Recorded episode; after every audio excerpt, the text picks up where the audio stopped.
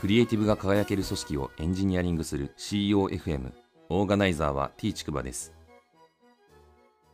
CEOFM 第295回です。アイスブレイクなんですけど次年経営研究会というグループがあってそれのイベントに参加をしてきました。11月の10日に行われたやつなんですけれども個人的にこの9ヶ月間ぐらいですね次年経営研究会にちょっと関わってきましてえ多少運営にも関わってたりするんですけれども、え組織に課題を感じてる人がですね、たくさん集まっていて、え非常に勉強になってるなっていうふうに感じています。えただですね、あの IT 化が若干遅れているような気がしてて、まあ、例えば Slack よりも Facebook 使ってたり、あと Discord を知らなかったりとかですね、えー、まあ、そういう感じで、えー、比較的年齢層も高めなのかなっていう感じで、まああんまり若い人がいないので、そもそも組織とか経営に、まあ、研究しようみたいな 入門する人って若い人そんなにいないのかなっていうのを感じてるんですけど、まあ、改めてですね、エンジニア界隈の勉強会とかコミュニティってすごい IT 的にも洗練されててですね、改めてレベル高いんだなっていうのを気づかされたっていう感じです。本日の配信テーマなんですけど、任せるのと放任とは違うという話をしたいと思います。ある小説を読んでいたらですね、出てきたくだりで、この言葉を読んでですね、責任の所在がどこにあるのかとか、えー、放任だと無秩序になりそうだなとか、確かに任せるのと放任とは違うなっていうふうに思ったので、まあ、そのあたりをちょっと言語化してみようかなっていうふうに思いました。まず任せるとはですね、えー、意味を調べてみると、えー、このように出てきます。するようにまたはしたいようにさせると。自分のすべきことを他に頼んでさせる、委ねるっていうことで、まあ、これは権限移譲するみたいな感じなのかなっていうふうに捉えました。で、放任とはですね、事態の推移に何ら手を出さないということと。で、人の行動の上では、当人の自己責任に委ねるという考えであるというふうにあります。えー、任せると放任の違いっていうのをこの意味からちょっと考えてみたんですけれども、まずですね、相手の意思はどっちも尊重しているようには見えるんですよね。で、ただ、もともとボールを自分が持っているっていうのがあ任せるっていうことかなと思います。なので、もともと自分が持っているボールを、えー、誰か他の人に任せるみたいな感じで、えー、使うことが多いのかなっていうふうに思います。一方で、放任に関してはですね、あまりその、もともとボールがどこにあるのかは問わないのかなっていうふうに思います。またあの最終的な責任の所在が完全に相手に渡るのが放任かなというふうに思っていて、任せるっていうのは、あ責任の所在は分散させるっていうところか、もしくは最終的に自分に戻ってくるみたいな意味合いなのかなっていう感じなので、まあ、若干ニュアンスがやっぱ違うのかなっていうふうに感じました。このあたりのこと調べてみて思いついた関係性を3つお話しするんですけれども、一つはですね、飲食店オーナーと店長っていう関係性があります。えー、私の知人で飲食店オーナーやってる方がいてですね、えー、3店舗ぐらい経営されてる方なんですけれども、えー、その方は非常にですね、え任せるのがうまいという感じの人ですね。えまあ、飲食店オーナーとしてですね、実際にお店をどれぐらい作るのかとか、あお店をどういうふうにしていきたいのかみたいな未来を語ってですね、えそれで店長をはじめ従業員を引っ張っていくみたいな感じですね。まあ、まさに経営者というような感じなんですけれども、えー、まあ任せるという感じのスタイルをとっていながらも、放任にはなりにくいのかなっていうふうに感じています。えー、あと二つ目がですね、親と子供ですね。えー、よく、うちの親は放任主義なんだよね、みたいな話って聞くんですけれども、この放任主義というところの放任に関してはですね、親があんまり子供に過保護過干渉にならずに、えー、子供の人生は自己責任で、えー、自分で責任を引き受けてやっていくんだよっていうことをですね、示すために、おそらくその放任されてるのかなっていうふうに感じるんですけれども、あとは、あ親のまあ、アンチパターンといいますか、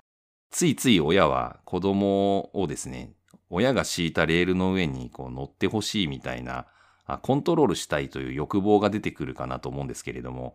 最終的に子供の人生は子供の人生なので、えー、コントロール不能という感じではあると思うので、親がコントロール下に置くっていうことを手放さないといけないっていう側面があるのかなっていうふうに思います。三つ目なんですけど、エンジニアリングマネージャーとエンジニアの関係性があるかなっていうふうに思います。これは自分自身のことをちょっと考えてみたんですけど、えー、私自身が前々職の時はですね、エンジニアリングマネージャーとして、えー、メンバーに任せるみたいなことはやってたかなというふうに思うんですけれども、まあ、どちらかというと先ほどの親と子供の事例でいうところの過保護過干渉みたいな感じで、えー、やってましたね。なので責任はあくまでも自分にあるんだっていうのをですね、かたくなに思っていたっていうところがあります。一方で前職に関してはですね、えー、かなり放任主義な感じだったなっていうふうに思います。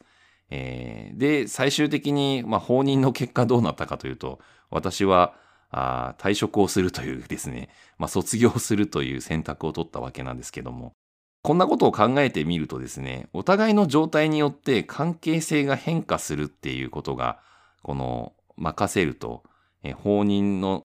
中には含まれてるのかなっていうふうにも思ってですね、またあの、横軸の時間軸が結構大事なポイントなのかなっていうふうにも感じています。えー、まず、ボールを渡した瞬間にですね、放任するっていうのは、まあ、無責任だなっていうふうには思いますと。まあ、先ほどの飲食店の事例でもそうだと思うんですけど、飲食店オーナーがいてですね、いきなり店長を雇って、瞬間この店任せたからあとよろしくっつって放任するのはですね、まあありえないだろうという感じですよね。しばらくしてまあ慣れてくるとですね、えー、自立性が開花するまで気にかけるっていうことがあるんじゃないかなと思います。えー、わかりやすい例で言うと、駆け出しエンジニアなんかはそうなのかなっていうふうにも思うんですけれども、自分自身で自走できるようになればですね、えー、基本的に、まあ、放任主義と呼ばれているようなやり方でもいいのかもしれないんですけれども、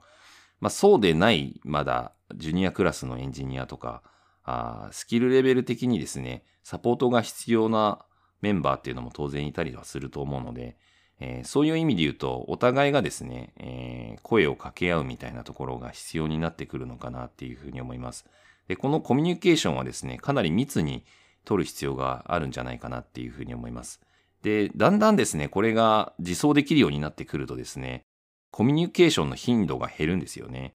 で、適度な距離感を保つという感じですね。なので、密結合というよりは素結合みたいな感じだと思うんですけれども、関係性も、なんか片方が教えて片方が教えられるというよりはですね、お互いが教えたり教え合ったりするみたいな感じで対等な関係になっていくんじゃないかなっていうふうに思っていて、まあ、こんな感じで時間軸とともにですね、えー、それぞれが成長すれば関係性も変化していくみたいなことが起きるなっていうふうに思いました。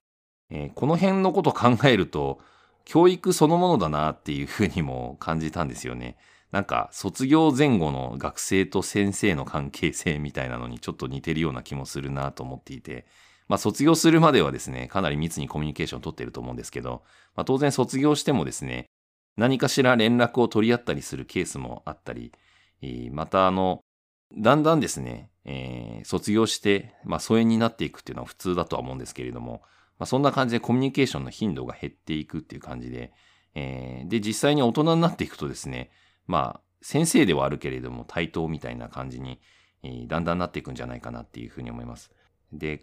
教育という関連で見るとですね、えー、まあもともと上下関係があるんですけれども、実はこの初めからですね、立場が関係なくて、人として対等な関係性を築く謙虚さがあるかどうかっていうところが重要な気がしていて、で、その謙虚さがあればですね、うまくいく気がするんですけれども、ただ構造的にはですね、権力構造があるので、えー、当然その立場の上下関係っていうのはあるんですよね。で、それが権力構造になってしまうので、まあ、この対等な関係性を築くといってもですね、まあ、自制心みたいなものでしかコントロールできないのかなっていうところもあって、まあ、このあたりのことがですね、任せると放任の違いといいますか、進化みたいなものとも言えるのかなっていうふうに考えてみて思った次第です。第295回の配信は以上です。ご意見ご感想などあれば、Twitter アカウント t ちくばまで、ハッシュタグは CEOFM です。